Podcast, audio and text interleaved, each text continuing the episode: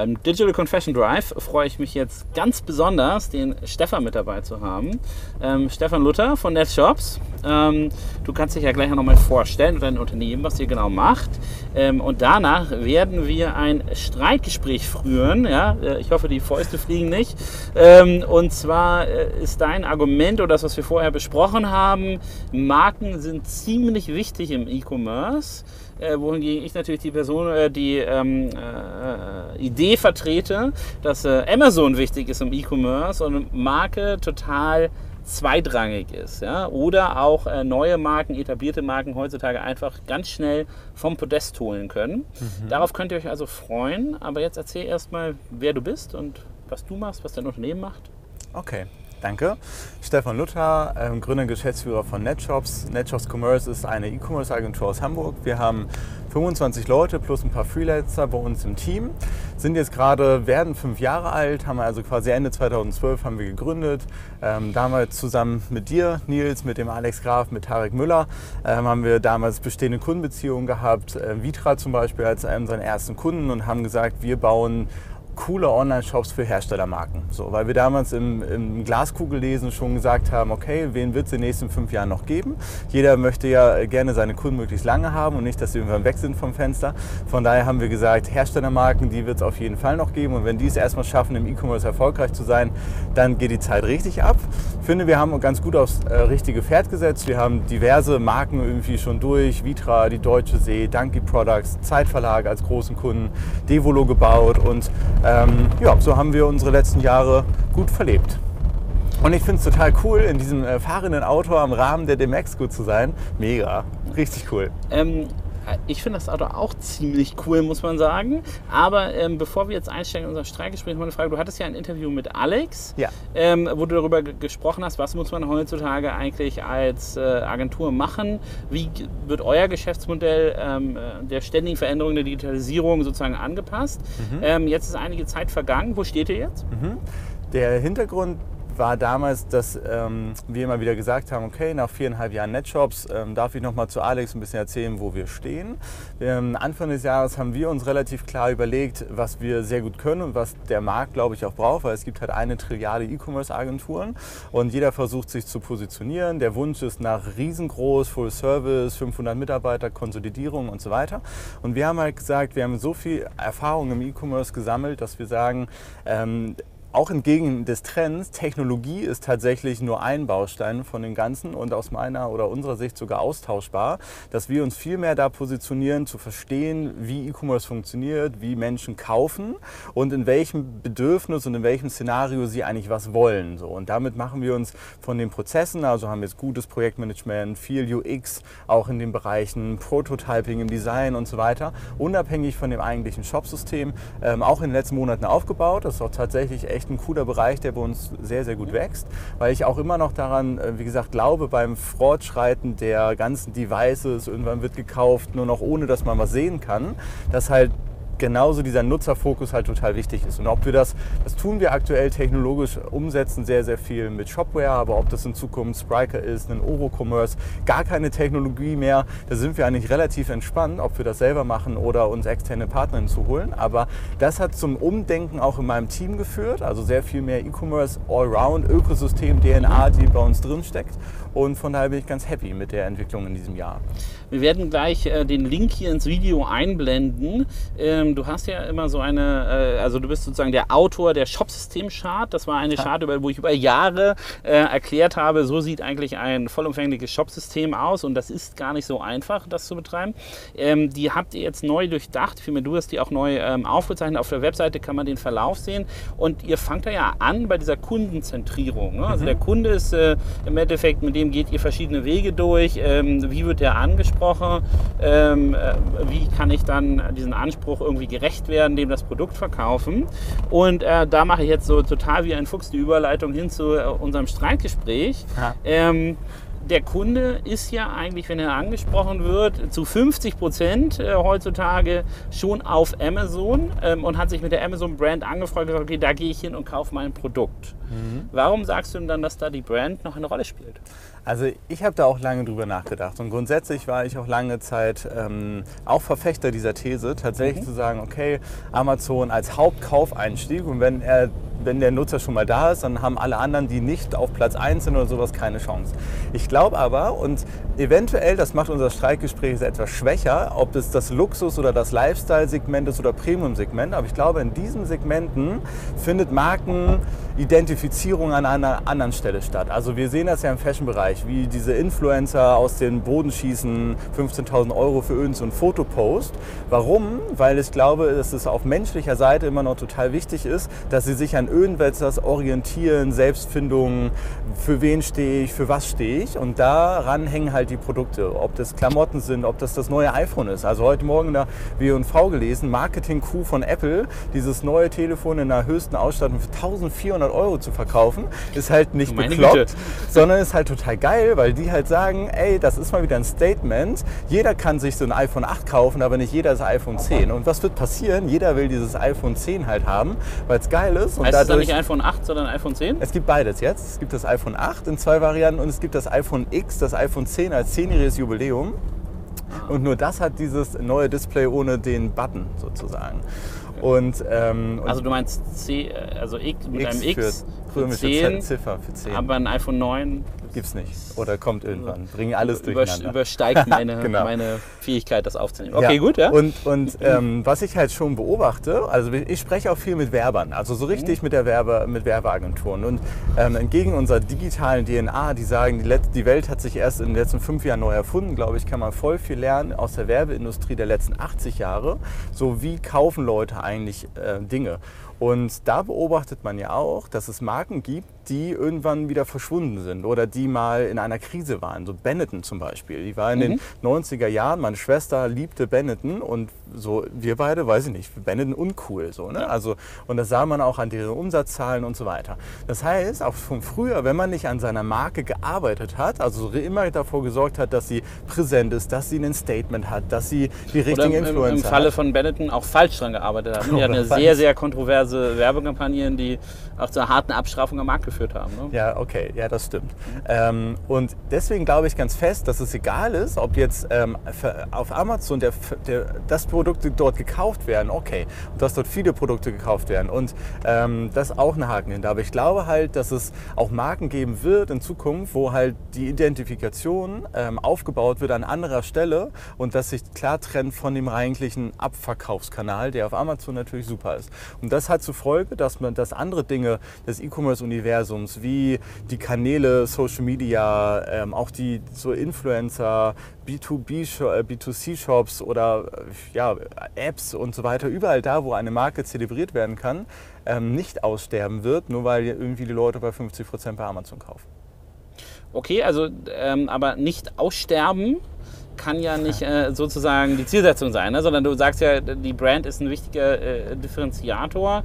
Ähm, mir ist, also ist das, weil dann ähm, auf Amazon ein Kunde doch in der Buybox, wenn er zwei Möglichkeiten hat, kriegt er doch darauf, äh, wo die Brand ihn sozusagen vorher abgeholt hat? Oder ähm, ist das sozusagen äh, ein, äh, ja, ein, ein Prozess, ein Einkaufsprozess, ein Einkaufserlebnis, das sich gar nicht unbedingt auf den Plattformen absp mhm. abspielt? Ich würde das in zwei Bereiche trennen. Und zwar, ich, ich mache gern schwarz und weiß. Und für mich mhm. gibt es so bedürfnisdeckende ähm, Kaufprozesse, also so Waschmittel, Tischtennisbälle, ähm, Kloreiniger, was auch immer, kaufe ich bei Amazon. Haken hinter. Und die bedürfnisweckenden ähm, pro, so, äh, Produkte, also Lifestyle, das, was ich verschenken möchte, das, was ich irgendwie haben möchte, aber nicht direkt, A, fällt mir ein, kaufe ich, sondern auf das ich hinspare und so weiter. Ähm, das ist ein äh, getrennte Paar Schuhe. Und da steckt ein ganz anderer Kauf Auffindungsprozess hinter. Also ähm, die Statistiken sagen zum Beispiel, wenn ich mich für ein ähm, Produkt entscheide, wo ich markenaffin bin, egal ob Elektronik, ähm, Lifestyle, Fashion und so weiter, ist die Wahrscheinlichkeit bei 35 Prozent, dass der Nutzer einmal bei der Hersteller-Website vorbeikommt. Mhm. Ob er dort kauft oder nicht, sei mal dahingestellt. Aber eine sehr starke Oder aber die Möglichkeit gegeben wird, ja, äh, dort zu kaufen. Immer, ja, ja, auch, auch nicht, immer. immer. gegeben, das stimmt. ähm, und da, da an der Stelle ist, finde ich, ähm, gibt es einen großen Gegenpart zu diesem ich gehe zu 50% zu Amazon, gucke mir nichts anderes an und werde durch den Bestseller-Button irgendwie gebrainwashed und kaufe das Produkt und nichts anderes interessiert mich. Und daraufhin muss ich Amazon optimieren, sondern eben, wie gesagt, wenn ich, wenn ich ähm, eher so diese, das Bedürfnis sagt mir, dass ich was Neues haben möchte, ist der Einstieg in das Kaufen total, die, ähm, total breit gefächert. Also auch ein stationärer Handel oder ich, ich sehe irgendwas im Schaufenster, auch alles das wird, oder ich sitze auf einem tollen Sofa oder sitze in diesem Auto und möchte dieses Auto haben. Ähm, das wird halt alles dann dazu führen, dass ich eben auch bei Amazon in meiner Customer Journey vorbeischaue, weil perfekte Informationen, total transparentes Pricing, sehe die Konkurrenzartikel, aber sie schaffen es in dem Fall nicht, dass Amazon dieser diese Einbahnstraße ist und mich gar nicht mehr rauslässt aus diesem Einkaufstunnel. Hast du Beispiele für Brands, die das ganz besonders gut machen, deiner Meinung nach? Beispielen bin ich immer, ähm, sagen wir mal ähm, andersrum. Es gibt ein, ein, ähm, ein ein, ein, ein Lifestyle-Produkt im Bereich der, der, der, Taschen, also so moderne Ledertaschen. Mhm. Beispiel er dafür, dass er sagt, nur Abverkauf über Amazon, aber der merkt auch so langsam, dass er sagt, hm, aber richtig überzeugend tun, also ich, er kriegt andauernd viele Anfragen, so mit dem, äh, kannst du mal ein paar Fotos schicken oder die, die sehen halt bei Instagram die Likes irgendwie hochschnellen. Das heißt, er hat zwar seinen, Einkauf, seinen, seinen Kanal auf Amazon, aber die Leute brechen raus, weil sie, weil sie, das sind so Taschen, die kosten 300, 400 Euro, also nichts, was man sich einfach mal so schnell kauft, ähm, dass er quasi die, die, die Kauffindung oder die, die Kaufpsychologie außerhalb von Amazon auch, auch aufbauen muss. Andere Marken, vielleicht fällt mir gleich noch mal eine ein. Okay, wir gucken mal, wie wir äh, weitere Beispiele ranziehen. Ähm, aber vom, vom Konsumenten her ähm, spielt die, die Marke sicherlich ein, äh, ähm, ja, eine Rolle. Äh, Pricing auch. Ähm, und wenn du sagst, du differenzierst sozusagen in, in den äh, Bereich Abverkauf versus ähm, Stöbern, das ist ja auch so eine Lücke, in die About You ganz hart reingeht und sagt, naja, Zalando, ähm, eher wenig Inspiration, ähm, harter Abverkauf. Wir machen das über deinen persönlichen ähm, äh, über deinen persönlichen äh, Feed sozusagen ein Produkt, wo du auch mal Lust hast zu stöbern, auch im Digitalbereich, kann man Brands auch voll digital aufbauen und ist About You deiner Meinung nach ein guter Case dafür?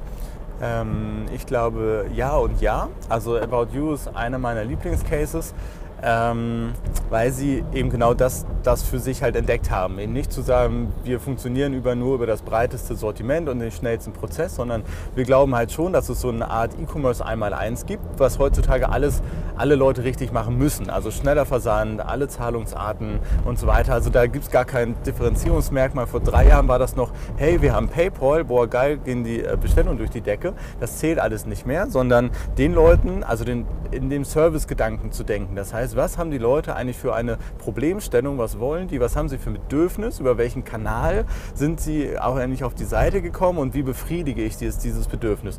Und das macht About You aus meiner Sicht halt extrem gut, dass sie eben diese Zielgruppe erreichen, die sagen, ich brauche was, ich weiß noch nicht genau was, aber so sind ja auch wieder stationäre Geschäfte aufgebaut. Du gehst da rein und guckst erstmal irgendwie rum und sagst, ah, du mhm. probierst an und so weiter und genau das äh, machen die halt auch. Ähm, wenn, du, wenn du so richtig zielgerichtet und sagst, ich suche den weißen Sneaker, Adi, Marke Adidas in der und der Größe und so weiter, dann ja, dann hast du wieder eine andere Customer Journey. Dann machst du vielleicht nicht den ersten Kaufeinstieg bei About You, aber für alles, finde ich, haben sich sehr klar positioniert. Was du nicht so richtig will, äh, weißt, ähm, dann gehst du halt dahin und lässt dich, ähm, lässt dich irgendwie ganz gut bedienen. Ein Punkt noch, und zwar, das, ich habe jetzt hier gerne das Beispiel von Nike ID ran, also dieser Online-Konfigurator, womit man sich sein Nike-Schuh zusammen konfigurieren kann. Ich kenne also 100 Leute, die schon mal was konfiguriert haben, nicht mhm. einen, der was gekauft hat. so. Und ich glaube, auch das ähm, hat so ein bisschen was damit zu tun, dass in der, so diese richtige Individualität, also dass man davon ausgeht, die Leute wissen ganz genau, was sie haben wollen mhm. und bauen dafür Kaufprozesse auf. So, kommen auf Amazon, super Suchfunktionen, kaufen, nach Hause geliefert, Haken hinter, sondern eher zu sagen, ja, ich glaube, ich bin individuell, aber eigentlich brauche ich dann doch nochmal äh, die, die, ähm, die Sicherheit von meinem Influencer, dass dieser Schuh cool aussieht oder von den besten Bewertungen oder von Kundenmeinungen oder von, von Instagram-Fotos und so weiter, ähm, weil die Leute doch nicht immer wissen, was sie haben wollen. Und mhm. aus dem Grund, und dabei helfen Marken, dass sie einem das Vertrauen geben, also diesen Ritterschlag, wenn du einen Bossanzug trägst, dann bist du jemand, du bist diese Boss-Zielgruppe, du bist wunderschön und total fit und erfolgreich und deswegen kaufen Leute diesen Boss-Anzug. Und ich glaube, dass man das auf, auf Uhren, auf, auf das neue iPhone, auf das Auto und so weiter, ich glaube halt so diese, diese ähm, dieses Nein, Individualität und jeder macht genau das oder, oder Statussymbole sind auch nicht mehr wichtig, glaube ich nicht dran. Okay, also ich glaube, was man da einschränken, wo ich dir auch zustimme, ähm, äh, sagen muss, ist, dass diese Marken, die Statussymbole, die früher wichtig waren, die sind nicht mehr wichtig. Mhm. Ähm, und ich äh, würde die sozusagen Prämisse äh, geben, ja, Marke und Brands, okay, du hast mich überzeugt, die sind wichtig. Es sind nur andere Marken und Brands. Und jemand wie ein Amazon führt ja jetzt auch eigene Fashion-Marken ein. Also wenn mein Argument äh, stimmen würde, würden die ja nur irgendwie was White-labeln und, äh, und sagen, nee, ich brauche gar keine getrennte Marke oder würden ihre Fashion-Marke auch Amazon nennen. Äh, nennen sie aber anders und ähm, siehst du da eine Diskrepanz, dass sozusagen die etablierten Marken, ein Boss ähm, ähm, und äh, andere Markenhersteller, die schon lange am Markt sind, die digitalen Kanäle gar nicht nutzen und damit eigentlich äh, Entrepreneuren, neuen Playern und den Plattformen eine riesen äh, Öffnung äh, im Markt geben und sagen, kommt, äh, ihr könnt hier eigene Marken aufbauen, die sind wichtig, die haben ihren Platz im sozusagen Entscheidungsfindungsprozess des Konsumenten, aber die digitalen Tools werden im Schnitt von neuen Marken besser genutzt ja, das glaube ich absolut. Ich glaube, dass ganz viele etablierte Marken das einfach verpennt haben und gerade aufholen. Also das sieht man an, diesen, an der starken Digitalisierung. So jeder schreit nach, können wir einen Workshop machen, hier können wir mit, mit einem Online-Shop bauen und Beratungen und so weiter. Also da freue ich mich als Agentur, weil wir genau da unterstützen können. Also bin ich, ja, ich bin ja dankbar, dass alle gepennt haben.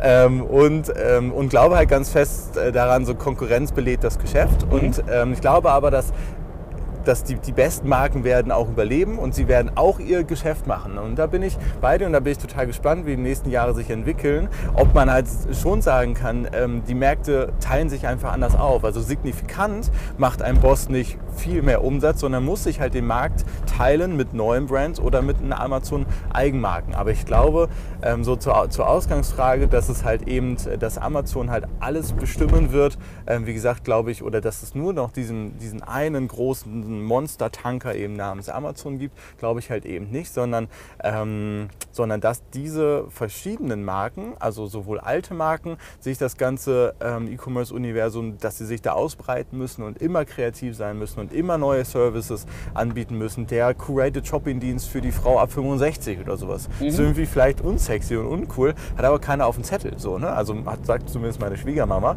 dass, sie das, dass es das noch nicht gibt. Und, ähm, und da brauchen diese klassischen Marken einfach gute Infrastruktur, super Leute, Schnelligkeit. Ne? Also mhm. alles das, was neue Marken ja so schnell erfolgreich macht. Aber wenn die das aufbauen, dann glaube ich, dann, dann können die auf einem Fundament aufbauen, äh, weil die es verstanden haben, wie Marken sind, was eine echte Marke ist. Und da glaube ich, diese so Hipster-Marken, hier mal ein Regenschirm bei Amazon und so weiter, sind für mich nicht so richtig fundamental verankert. Genau, aber die, ähm, du sagst ja dann, dass sozusagen die, die Legacy, das Historische ein, äh, ein äh, Asset ist äh, dieser äh, Brands und dass sie jetzt ein, sozusagen im Aufholen äh, drin sein müssen und auch eine Chance haben aufzuholen. Ähm, da ist für mich ja im Moment das Paradebeispiel immer die deutsche Autoindustrie. Überall auf der Welt immer deutsche Brands. Ja, Driver Mercedes oder äh, BMW oder was auch immer, das war immer sozusagen ikonisch und klar eine Vorreiterrolle. Und die haben es ja geschafft, die haben zwar weiter in ihre Brands äh, investiert, haben aber einmal auf den Trend äh, Elektro verzichtet, äh, interessanterweise, und haben dann einfach massiven Konsumentenbetrug äh, betrieben und gehören eigentlich alle ins Gefängnis.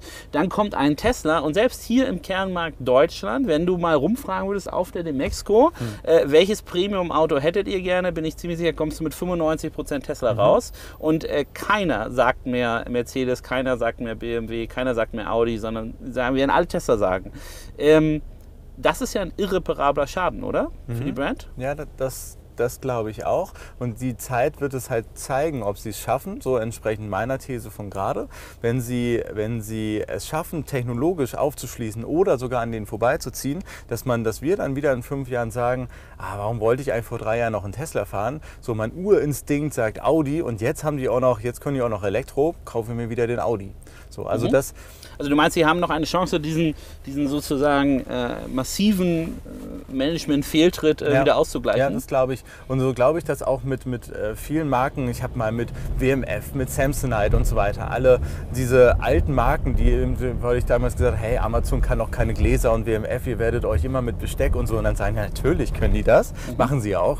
Und ich glaube aber, äh, wenn jetzt so der Moment kommt, wo sie sagen, okay, wir denken um, wir haben immer noch das beste Produkt, nur gehen wir jetzt an den, also alles das, was Amazon nicht kann, so richtig Markeninszenierung auf der Plattform. Also diese mhm. Werbebanner, die zählen für mich nicht. Äh, die sind irgendwie nice to have, aber so richtig Storytelling, an alle möglichen Kanäle. Wenn die das in den Griff kriegen, dann glaube ich, können die immer noch sagen, und das zählt, glaube ich, äh, bei, bei unserer Generation noch trotzdem Tradition, Marke, Qualität fürs Produkt und so weiter. Ähm, und, und deswegen, aber die Voraussetzung ist, sie müssen das hinkriegen, aufzuschließen in den digitalen, äh, digitalen Kanälen gegenüber den neuen digitalen Marken. Ansonsten schwierig, aber wenn sie es tun, dann kommt der Urinstinkt durch und sagt Erinnerungen an alte Marken und dann ähm, werden auch die eine Renaissance haben. Mhm. Und wenn ich jetzt sozusagen den, den, langen Bogen ziehe zum Anfang des Gesprächs, ähm, wenn ich jetzt als äh, Marke und Hersteller zu euch komme, zu Netshops komme und sage, ähm, hey, guck mal hier, ich will jetzt einen Online-Shop haben, sagst du dann, nein, äh, du musst erstmal drüber nachdenken, was ist eigentlich meine Markenpositionierung und ist eigentlich ein Online-Shop äh, äh noch sinnvoll oder brauchst du eher eine Alexa-App oder musst du dich eher äh, auf Instagram richtig positionieren? Also wo setzt das dann an in der Agenturwelt? Also würdest du sagen, nee, komm, äh, Shop-Auftrag erstmal nicht, sondern du musst erstmal deine Hausaufgaben machen und überlegen, was ist deine Gesamtstrategie für deine, und das nicht, nicht deine Gesamtdigitalstrategie, sondern deine Markenstrategie? Ja, das ist tatsächlich ein, ähm, ein schmaler Grad von ähm, wir schicken sie nach Hause oder wir, oder wir, wir machen so MVP und bringen das schnell auf die Straße. Also so denken ja wir. Trotzdem schnell so Try and Error. Und gleichzeitig Marke ist auch etwas längerfristiges. Aber wir, wir trauen uns halt schon zu, dass wir mit dem Wissen der letzten Jahre, also jetzt bei mir persönlich fast zehn, in der Zusammenarbeit mit Herstellermarken im E-Commerce, dass wir durchaus sagen, hey, wir challengen mal eure traditionelle Markengeschichte und so weiter, wie ihr das halt früher gemacht habt. Und da machen wir die Erfahrung, dass wir gute Sachen übernehmen wir, schlechte Sachen machen wir einfach raus, weil wir sagen, digital ist schon ein bisschen anders. Mhm. Aber ähm, wir setzen, wir schicken die nie zurück, sondern wir, wir, wir setzen halt an, genau an der Stelle durchlaufen das E-Commerce-Universum, machen neue Persona-Workshops, Customer Journey und so weiter. Das, das, ähm, das machen wir, um auch unseren Markenpartnern das Gefühl zu geben, wie eigentlich, wie man so rangehen kann an Digitalprojekte und dann bauen und dann probieren wir halt am besten auf. Also bauen Services auf, Form von Online-Shops oder App oder äh, Instagrams und so weiter, um einfach dann doch eben zu messen und herauszufinden, ob der Zug schon abgefahren ist. Und das ist er meistens eben nicht, sondern um, wie gesagt, um die Leute langsam, ähm, langsam aufschließen zu lassen zu zu den rein digitalen neuen Marken, die es irgendwie so gibt.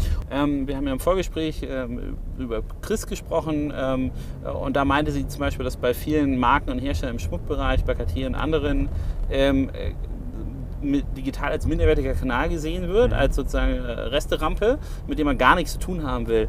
Ähm, hat da jetzt in den letzten zwölf Monaten ein Umdenken stattgefunden, in dem du wirklich sagen würdest, ähm, Leute wollen sich mit ihrer Marke, mit Digitalisierung, mit der Marketingstrategie, äh, mit digital als eine wichtige Komponente auseinandersetzen? Mhm. Ich würde sagen, ein Drittel bei denen hat es total schon Klick gemacht. Also wir, wir sehen, wir führen Gespräche mit ganz anderen Unternehmen als noch vor einem Jahr. Dann gibt es das Drittel, das immer noch sagt, und dann nehme ich die Möbelindustrie mal wieder als Beispiel. Wir haben zwar damals vor viereinhalb Jahren Vitra in den B2C gebracht, aber ich kann nach wie vor sagen, sie waren absolut innovativ. Es gibt so viele Markenmöbelhersteller, die immer noch sagen, nein, lass, komm, brauche ich nicht. Ähm, kauft sowieso niemand Online-Möbel. Und dann gibt es noch dieses Drittel, wo wir dabei sind, dass es Klick macht. Also wir haben einen, einen Geschenkartikelhersteller, ähm, den wir betreuen und der hat gesagt, Stefan, warum kaufen die Leute meine Marke nicht? Es ist das beste Produkt, das es gibt. Er hat gesagt, aus denen und den Gründen. ja, aber es ist das beste Produkt, das es gibt. Und dann irgendwann so, ja, okay, verstehe ich. Wenn Sie nicht verstehen, wofür das ist und ich bin gar nicht da, wenn die das Bedürfnis haben, dann können Sie gar nicht erfahren, dass es das beste ja. Produkt der Welt ist. So, und das sind wirklich schmunzelnde Momente für mich, aber ähm, total gut, weil ich bin glücklich, dass dieses Umdenken dann da ist und dann sind Sie ja alle professionelle Händler, Hersteller genug, dann auch zu sagen, okay, entweder friss oder stirb und dass die ähm, dann ja, die, die Reißleine ziehen, Projekte aufbauen und und hoffentlich aufschließen zu den anderen, um äh, dann an dem vorbeizuziehen. Also um die Umsetzung auch ähm, ähm, zu machen. Also wir, wir halten mal fest im Gespräch, Marken sind doch noch wichtig. Ähm, wie man eine richtige Marke aufbaut, das ist äh, schwierig, auch im Digitalbereich mhm. schwierig. Ähm, und äh, es gibt ein breites Feld von neuen Mitbewerbern, äh, die da durchaus schlauer agieren können als jemand, der schon über die letzten 20, 30, 40, 50 Jahre eine Marke äh, mhm. am Markt etabliert hat. Wenn der nicht am Ball bleibt, auch sich nicht mit den neuen Methodiken auseinandersetzt, hat er ein äh, hohes Risiko, das äh, zu ja, verlieren. Das glaube ich. Ähm, in der Plattformwelt, äh, sorry, dass ich auf den Punkt immer rumreite, aber es ist ja so ein bisschen unsere Mantra, ähm, kann ein Markenbau, äh, Markenaufbau auch auf den Plattformen stattfinden? Also kann ich überhaupt eine sozusagen relativ unemotionale Plattform wie Amazon mit äh, dem Grundgedanken immer des Abverkaufs nutzen, um eine Marke zu etablieren? Oder ist zu sagen, naja, äh, der, der Hersteller muss das bedenken, aber eigentlich 90 Prozent dieses Markenaufbaus ist erstmal, hat nichts mit der Plattform zu tun?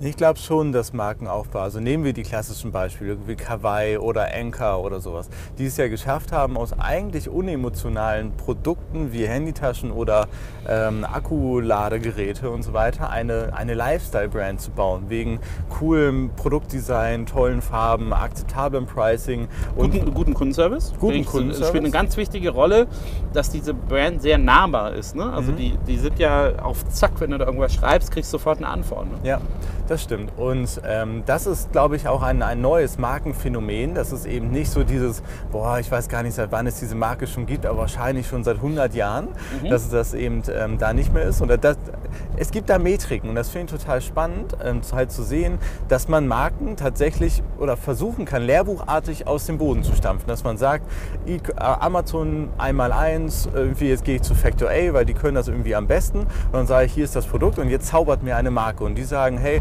das gebe ich jetzt mal jemand, der hat seine 25 Punkte Checkliste und wenn ich alles richtig mache, bin ich erfolgreich. Mhm. Ne? So, so in der Idee und so weit weg ist das ja gar nicht. Ähm, und deswegen wird es das zeigen und ich würde uns ganz gerne jetzt fünf Jahre weiter drehen. Wahrscheinlich fahren wir dann in eine Tesla-Limousine. Wer weiß. und ähm, wo wir eben noch sehen, haben sie, haben sie es wirklich zu, zu Ruhm und Reichtum geschafft. Etablierte Marke, total lange Historie und so dieses, ich will nie wieder kein Anker in meiner Tasche haben. Mhm. Ähm, oder nicht. So. Also aktuell würde ich, das ist ja das, das, das Spannende an unserem Business, schon fast auf deinen Stuhl rücken und sagen, ah, die Hauptsache, Hauptsache Amazon Markenaufbau ist total easy und dann kannst du jeden Tag 5000 Pakete verschicken. Aber glaube ich halt nicht dran. So, weil ich, weil ich so viele Marken und also auch, ich, es ist ja halt mein Thema. Ich spreche ja genauso viel mit, Unter, mit Unternehmen, aber auch mit Privatpersonen und frage sie, wo hast du es gekauft? Und es ist immer noch dieses, ähm, diese Identifikation. Es ist gar nicht mehr so wichtig, ich laufe durch einen neuen Wall mit meinem Tütchen und freue mich über den Champagner, mhm. aber es ist immer trotzdem noch wichtig, ähm, dass dieses, diese Inszenierung des Paketes irgendwie toll ist. Also Packaging, ja. auf, aufmachen, es riecht gut, aber danach dieses Produkt zu tragen und zu sagen, hier, coole Uhr. Mhm. Ne? Ähm, und da ist dann halt, und jeder weiß, dass die coole Uhr von Amazon ist, also vor drei Jahren noch es gar keine, diese Uhr noch gar nicht gab, ist schon, hat immer noch was eben mit diesem Markenbewusstsein der Tradition und so weiter hier eben zu tun, warum ähm, ich gespannt bin, welche Marken überleben werden, die neuen oder die alten. Ich glaube, das ist schon ein, äh, ein ganz gutes Schlusswort für uns. Ähm, wir werden sehen, wie der Kampf ausgeht. Äh, Marke versus Plattform äh, versus neuen Marken, die auf den Markt mhm. kommen. Ähm, bleibt ein Spannungsumfeld, wo ähm, ich glaube, du, wir ähm, noch ganz viel ähm, ähm, ja, Aktivität haben werden, wo aber auch die Akteure gefragt sind, äh, diese Bereiche wesentlich enger auszubauen, wesentlich mehr zu, für sich zu entdecken, was man da alles machen kann mhm. und wie Brands in diesem Umfeld äh, gebaut werden können. Daher ähm, vielen Dank für das Gespräch. Danke dir. Und ähm, ja, ich freue mich auf die nächsten fünf Jahre. Ich freue mich auch. Danke dir.